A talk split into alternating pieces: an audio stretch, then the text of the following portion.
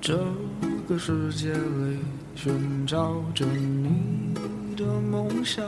你问我梦想在哪里？我还年轻，我还年轻。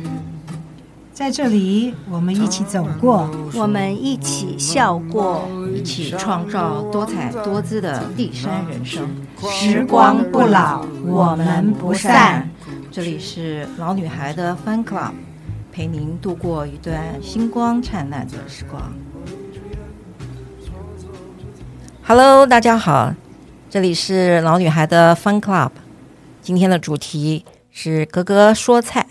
格格老师好，哎，秋萍姐好。我们的来宾是萨琳娜和帅杰老师的学生当中，我们这几个都是基本班嗯底。今天呢，我们要来聊一下今天聊什么呢？今天我们聊鲁菜。啊、哦，好吧，山东菜，山东菜，对，在课堂上老师说，山东菜呢是宴会菜，是的，嗯，那也就是说，嗯、它基本上是个功法或者是厨艺上面要求都是非常非常相当高的，是，嗯，而且山东菜呢。嗯可以说是中国四大菜系里面历史算是最悠久的，也就是说，没有两把刷子呢，人家是做不了山东菜的。对，山山东菜呀、啊，手重火候和刀工，哇、哦，所以这没有经过多年的训练，很难上得了鲁菜。鲁菜呢，为什么称为宴会菜？嗯、它就是从。很久以前，尤其在明清时代，它才发扬光大，变成了是宫廷的料理。哦、到了这个紫禁城，变成这个御膳房的料理，宴请各国的宾客啊，还有一些皇上爱吃。嗯，为什么呢？这个称为它为宴会菜，因为过去呀、啊，山东地区呀、啊，哈，最早出盐。哦，盐。好，那有了盐，过去不是常为了盐而打仗吗？嗯，盐商它又有河，有黄河，黄河又有什么？又有海鲜。嗯，所以呢，有了这两样东西。但是作为山东菜来讲，为什么鲁菜要有一定的功夫技术？因为呢，山山东这个地区呀、啊，比较起其他的地区呢，物资少。它除了盐和海鲜类，但是取得其他的蔬果类相对的不是很丰沛，所以这就要求呢，厨师你在仅有的原物料要善用你的技法，而且因为材料少，嗯、所以呢做工要考究了。最后，因为师傅的高超的技艺，把仅有的那一点东西。发挥的淋漓尽致哦，所以被端上了这宴会菜、嗯、啊。这它鲁菜也是四大菜系之首，是是是嗯啊，所以这个很有研究。嗯啊，鲁菜、嗯、老师在那个上课的时候，对，有教我们做了几道鲁菜。小丽娜做了吗？是是，我上过老师好几堂课，就是有关于鲁菜的，像黄焖鸡啊、嗯、九转肥肠啊，对对，然后还有那些炝白菜，炝白菜对这些很多都非常的好吃，有特色。嗯，帅姐山东人，啊、帅姐帅姐你山东人，山东人啊，啊没去过山东，儿子娶了老婆才去。哦，第一次去的时候啊在大明湖，嗯、请我吃饭。非常好吃，但是啊、哦，比不上我一直看着我的媳妇，对不对？好哦，第一次见面嘛。后来我就问我媳妇，我说山东菜的特色是什么？因为那时候我还没有学烹饪嘛。她就说：“妈妈，咸乎乎，油乎乎，甜乎乎，黏糊糊。”哎呦，这一听快昏倒。然后呢，再下来吃的是真的就是咸死你。但是呢，它的酱油的香味非常的浓厚，嗯，还算不错，嗯，哎，所以去过几次以后，慢慢比较了解一点，还是请老师讲一讲。比较好啊。嗯，山东菜它分好几个菜系，就跟上海菜一样嘛。上海菜、本帮菜、海派菜，好多菜系，嗯就是各立山头。是那那个山东菜以济南菜，就是帅姐的媳妇，济南是山东的首府。济南菜、胶东菜，胶东就是以黄河海鲜为主了，嗯依山傍海的啊。所以呢，那个还有独具一格的孔府佳佳肴，嗯，孔府菜就是孔子嘛，嗯来曲自阜于曲阜那边，曲阜，嗯对孔孔子。那那个孔子又是一个对吃很挑刺儿的人呐、自真的古不哦就说，我常跟大家说“不食不食”嘛，这句就出自孔子的“不食之说”。哦，它有好多不食，歌不云不食，鱼腐不食，啊，不食不食，就是它哦他有好讲究，非常讲究孔子。自古也有是就是形容孔子，我不知道在台湾有没有听过，就是食不厌精，快不厌细嗯，啊。他对美食哈、为什么您说梁实秋的这个？呃，雅舍雅谈舍诗谈诗，就是这些文人墨客没事在家做什么？除了吟诗送赋，其他的就是坐在一起喝酒啊，有美味对佳肴，所以他们对这些吃的东西很讲究。尤其孔子就是一个学家嘛，对各种他都有一个说法。那像过去这个鲁菜啊呀、发源特别早，他在那个齐桓公的时候，嗯春秋战国时期。因为那时候齐国和鲁国就是常常的嗯交战，嗯交战。可是齐桓公就是一个美食家美，食家，嗯因为什么？因为他靠着这个依山傍海，占据着胶东半岛。嗯啊，那我们吃的黄河的红烧鲤鱼，是这个山东好多名菜哎，到世界各国啊，人家一讲山东不会讲山东菜，山东局限太小了，一定讲的是鲁菜。嗯菜，鲁菜呢，它包括了这个黄河以北，像北京啊、天津啊、河北呀、河南嗯河南呐、好多菜融入在鲁菜里，嗯，所以这个它不甜不咸，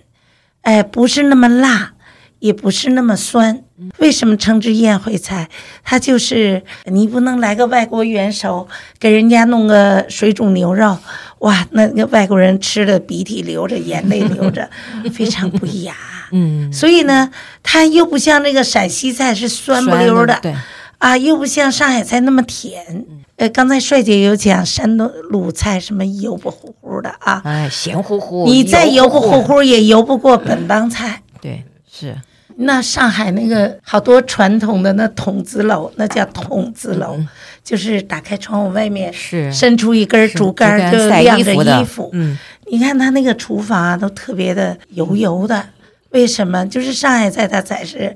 重油啊，浓油赤酱。是鲁菜做到精髓是不油不糊啊，不黑，要红亮。鲁菜最重视什么？汤口儿，哎，汤，它都用那个清汤、奶汤。这里啊什么叫清汤奶汤？青色的汤和奶白色的汤来调它的菜的味道，哦，所以汤口是第一。嗯所以都用汤口来提鲜，对，就像您鲁菜里什么煎炒溜扒煲啊，这些扒是什么？对德州扒鸡，山对东有名的，但 是爬三白，爬这个海鲜，爬这个各种啊，讲的就是要用这个高汤来大火煨这些食材，啊，最后呢，大火先给它煨开，再然后再慢慢小火让它入味，哦最后再勾芡。哦，哎，所以这个山东菜的技巧啊，不是我们在这一集里啊能够讲的说得得清清清楚，的，但是最主要它是端得上台面的菜，嗯，尤其葱烧海参。是早期呀、呃大陆的菜呢，它没有经过更进一步的改良。其实呢，现在来讲，也很重视这个油的用量、盐的用量。就是为什么到了北方都咸，这我上次就讲过，就跟你到欧洲、韩国、日本一样，我们台湾人吃着都偏咸，为什么？跟气候都有关系。为什么说山东硬汉？山东大汉，嗯对不对？男生他就是你要给他点盐分嘛。嗯自古为盐为什么打仗？那武士没有盐，没有力气啊。嗯，像我们也是啊，夏天这么出汗，要多偶尔要喝一点盐水，嗯，没错，补充体力。对，实际我们在打那个点滴的时候，食盐水是什么思？意思？盐很重重要，要，很重要啊，对，是但并不是说每道料理都要那么咸。是。那所以山东名菜，您比如就是这个好多啊，葱烧海参呀，嗯什么爬三白呀，嗯，四喜丸子啊，哎，四喜丸子，对，好这是吃山鲁菜哦，嗯这是鲁菜，是还有那四个喜就是老师四喜是福福禄寿喜寿喜哦，就是台湾叫狮子头嘛，哦实际我们在北方，我们在北京都叫四喜丸子。哦刚才帅姐说豆腐宴，实际就是一品豆腐、啊一品锅豆腐塌豆腐嗯啊。好吃。欸像这些真的好胶东吃菜有名的糟糟溜，嗯糟溜鱼嗯鱼片嗯这都有历史典故。其实我们来为什么做这个节目？秋萍姐这节目开得好，为什么？就是大家啊在聊料理的时候，其实有太多的一些学问在里面。嗯啊，那个像糟溜，为什么叫糟溜？哎，你就了解这个糟，它用什么东西，技法在哪里？嗯那又是谁来发明的这些呢？其实这都有典故，这就像抹茶好了，这都是宋朝的茶史嗯啊，像拉面啦、乌冬啦、嗯马吉啦，哪个再再不是中华料理？老师您有看啊最近有一部很夯的连续剧《啊，梦华录》，它就是在讲宋茶的茶茶道茶艺怎么哦，之这个类我的嗯没看，因为对不起我啊，没关系，老师您太忙了，太还是忙了。我我我比较理想化的人，您是料理嗯研究家，哎，而不敢不讲是，但说是一般的像大家只是把呃料理做得好吃而已，你还不但是这样，你还要去研究它的真正的内涵还有细节。对我们今天感兴趣，对我们今天这个格格说菜，我们跟一般的这个频道呢做菜是不太一样的，我们基本上是在说这个菜里面的一些故细事节，哎哎，和背后的故事。是老师在课堂上呢，有教过我们做一道非常复杂的九转肥肠。是哎呀，这个上完了，吃完也吃了，好过瘾那 天。但回家呢，完全没办法 做，因为那个那个肥肠呢，要从对里对对转到外面要转九次。那老师为什么不是八转、七转就可以了，或三转、四转也可以啊？其实这个呀叫九转达肥肠哈，它跟这个转几次没有很大关系，哦，因为它最早的发源呢是在这个济南的九华林酒楼，是不是它叫九？哦对这个店主呢他就很癖好这个酒九字。哦可是那时候不叫九转大肠，哦叫红烧大肠，哦，红烧大肠非常好吃。非常，所以非呢，常好吃很多文人墨客来他这里用餐，哎，大家就说这个叫荤，但是感觉得到他的对这个酒字这么的癖好，这个喜好嗯执着，而且吃的味道又有这个道家啊酒炼仙丹的感觉，哦因为工细味道层层叠叠。对啊，所以呢，这些文人墨客就把他这个红烧大肠改成九九转肥肥肠。我记得我是这么们，来的。我记得我们上课的时候，我们还特别在那边数，啊看老师转一次、转两次、转三，而且呢，那个肠子还不能弄破哦，对每转一遍都要真的是。转从头转到底这样子，哇，真是一个非常非常功夫的菜。可是秋萍，因为嗯你忘它了吗？老师最后告诉我们答案，你们赚不了，就这么切一切算了。哎，对，因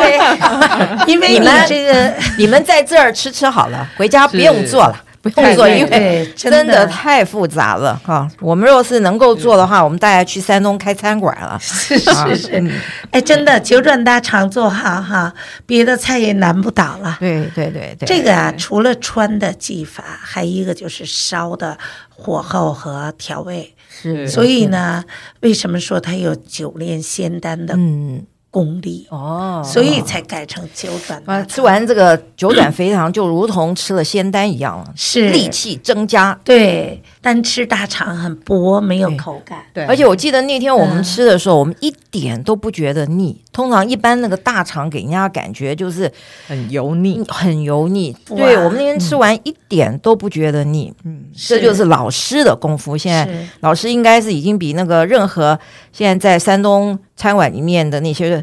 那个厨艺的高多了，师傅。哎，不敢当我们在台湾现在已经不太容易吃到九转肥肠了啊！不这太道容易菜了在其实，在大陆也不多了，嗯因为快失从传了，经济学角度麻不划算，烦。对说真的，好多，CP 值不够高，对对，以现在就是 CP 值太费工，对繁太复费了工。是对，但是老师，您 在您的书中有提到，就是说你小时候的时候跟父亲去了一家北京餐馆，是是吃是，到了一个山东餐馆里面的嗯葱烧海参，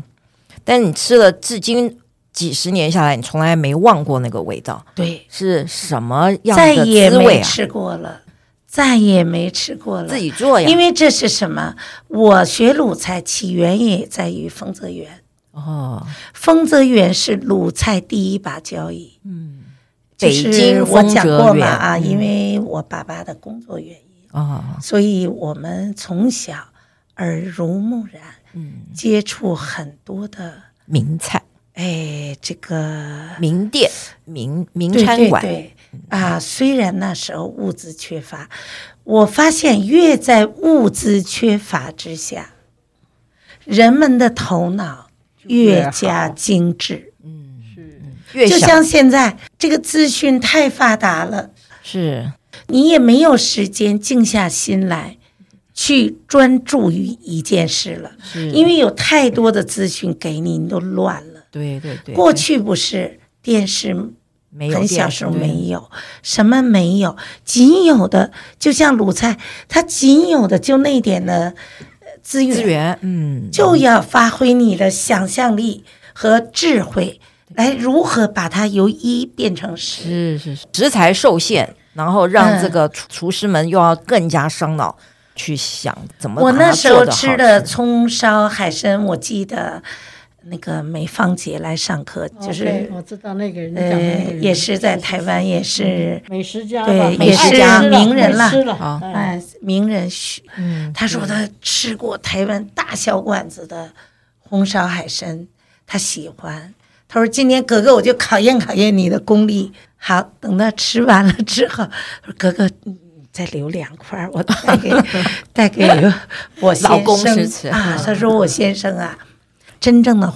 葱烧海参、红烧海参，不仅要柔软滑嫩那个海参，你不嗯入能让口那个即海化参啊吃到烂豆豆的，对要么就是脆的，对要柔软，还要滑嫩，是葱香四溢。是，这考验的就是那个葱。对，当然，在台湾呢，没有那个吃不到大过去葱没有大葱啊，这就要山东白，嗯。山东大葱啊。老师，山东有一个地方专门种那个大葱，那个葱是长得大的可能会比一个人个子都还要高的葱。是山东啊，到处都有大葱，北京啊，山东、河南、河北，这就是什么呢？就是日本的大葱都一样。哦，呃，像到韩国，我们都是纬这度种，纬度的这个都季节在这个这个纬度上，呃，我们比这较个寒气候冷嘛的地哈带，嗯，那现在台湾也逐渐有了，可是相对差很多呃那个口葱感的差很香多气，像我们的葱白一定是一根葱的是三分之二长。是是是，那我们台湾没有大葱，所以我们现在就是等于说，我们得用很大量的葱也不行，也不行烧不出那个味道，哦一定要甜度用不大够葱。哦，真正的大葱，您看我们不管在北京还是在日本，那个葱白切一段一段，沾上甜面酱，沾上那个味增，嗯直接吃了，嗯它不辣不辛辣、嗯嗯啊，所以它是。熟味增，对当时您说的是熟味然增，后重点是色泽要红亮，是是所以那个真的，一道葱烧海参才考验一个师傅。老师，可是我记得您有教过冲烧海参，有啊在课堂上，然就后我我也亮，我也这个亮了一手，就是烧了这道菜，在过年的时候，对先不讲，年先不讲菜这道菜是怎么样的一个味道，但至少我觉得。我把这道菜端上了桌子，那我们全家人都目瞪口呆啊！能够烧出这样子的菜啊，对真是哎 呀！所以我们啊，对我们蛮有成就感 的，对，嗯，而且这个多吃海参也好像它这个对秋天呢，是哈，这季节干燥伤肺，是所以呢，吃海参是养肺的，是是是，也是呃这个有滋肾脏润啊。对，你像这个有糖尿病的人啊，这不能吃那不能吃，是是是是是，可是海参可以可以吃，对哎，养肺滋肾，对，零胆固醇哎，嗯而且呢，这个海参还有大量的胶胶原蛋质白，，对对对皮肤非常好。对但是我发现好多师傅呢，说我用日本的刺身做哦红烧海参，这是不对的，你就像我们说，没错，技术都在改变，都在精进，可是我们也要不离根庄。嗯啊，为什么做这道海参一定要用这个水发海参？海参嗯水发的哦大海参，肉头一点，哦厚一些。嗯所以这个葱烧海参学问呢、大了，嗯您看鲁菜，咱们就光讲这个九转肥肠、嗯葱烧海参，这还没讲四喜丸子呢，对，对不对？还没讲这个爆炒腰花，老师您爆炒书上有对讲一个爆炒腰花，对对，爆炒腰花和呃爆爆炒炒双双脆，这些呢都是类似。这个山东菜呢，最有名就是爆，爆啊、煎啊、溜啊、扒啊、滑啊，嗯这都是技法啊，这个绝没有那么简单。嗯，爆炒腰花最重要的就是火火候，火候老师，你有一句名言呢，啊少一啊，少一秒，少一秒，这个不熟；多一秒不脆。对，所以你看有个人家典故啊，我不知道我有没有讲过，李莲英那个大掌管呢，李莲英啊。李莲英就是慈禧身边的大管家，那是他是这个最大美食家啊。鲁菜就是在明清发扬光大，那他们就是嗯你说要厨师要比赛的时候，这个都是要拿山东菜去做考验，对，厨师就的功底是好，你比如说山东菜一个爆炒腰花儿，听着就是个普通的菜嘛。可是呢，福建菜来了，嗯闽菜来了个那个佛跳墙，嗯哇，山珍海味全都在那一锅里。可是最后爆炒腰花儿赢了，嗯，为什么赢？它的食材就这么一点点，嗯可是如何赢得过你山盟海鲜呢？嗯，对不对？就在于那师傅的徒弟在底下拉那风车。有一个故事不是讲那个师傅选了大师兄做做他的接班人，没有选他，他生气了嘛。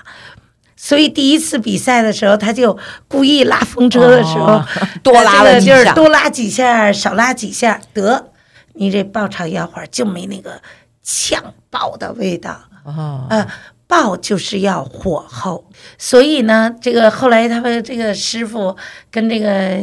二当家，呃，把这事情搞好之后，再次参加比赛，所以他那个风车就要，因为过去都用那个灶嘛，是要靠底下有人拉风车，哦，所以这样评审呢一吃，哎，对了，所以就赢过了这个嗯，您看，越是为什么我说越是简单的食物，越考验你的功功力。力是是是哎是是，那写字一嗯样吗？赵匡胤当初不就是让全国找一个能写一一的漂亮的是人。是是，对哎，因为他身边的那个文官呐、写的一他都不喜欢，他都扔了。嗯，哎，您别看过去这些当皇上对的，从小人家这个习文弄武是啊，那什么你也骗不了他。啊好，你看我们今天讲了那么多的名菜，还好多菜没讲到呢，对不对？对道道都是功夫菜，好像我们今天已经吃了一个场这个宴席菜回来。帅姐，那个体重增加了吗？那那要需要讲吗？那只想回对去对做一道这 个哪有那么容易做啊？大家都增肥了，对哎不对？对呀、嗯一定的嘛。对呀、那那老师嗯有没有什么简单的代表这个山东的一些什么东西教教我们？我们端上端上什么什么咱们来一道这个炸藕盒儿好了，哦？因为炸藕这盒季节呀哎，出有藕藕，对，莲对的，藕。嗯，所以呢，我上次有讲嘛，藕呢分七孔藕和九孔藕。嗯啊，七孔藕呢，它是做这个呃熟藕那个还生糖藕藕，，嗯，上海对糖藕用的，它比较软糯。那脆藕呢，就是九孔藕，嗯比较细长；嗯七孔藕是比较粗大嗯圆润，那适合做甜藕。嗯，那这个脆藕呢，是做这个凉拌呐、凉拌呃，做藕盒儿藕盒需要脆藕哦，啊，所以我们呢就买细长型的藕，好，你不能太大，啊一个藕盒儿做这么大多难看，嗯口感不好吃。所以我们要把这个肉啊，比如你买三百克的肉，啊，绞肉吗？绞老肉师嗯哦，绞肉，黄金比例三七开嘛，嗯，是我们都知有道肥要有三七瘦比，然后加上一点糖啊、盐呀、酱油啊胡椒、粉嗯香油、胡椒粉儿，把它还有生太白粉，嗯把它呢把这馅儿打一打，打成加一点葱姜，嗯把它拌匀了。拌匀之后呢，把那个藕呢切成，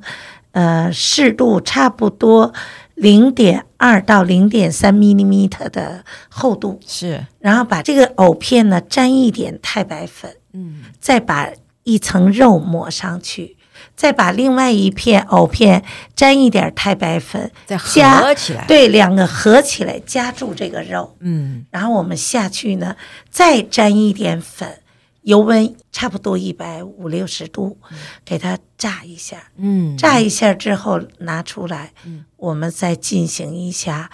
啊、上色。嗯，哎，这上色呢，要用酱油，油热了哈，加一点这个，先调一个酱汁儿，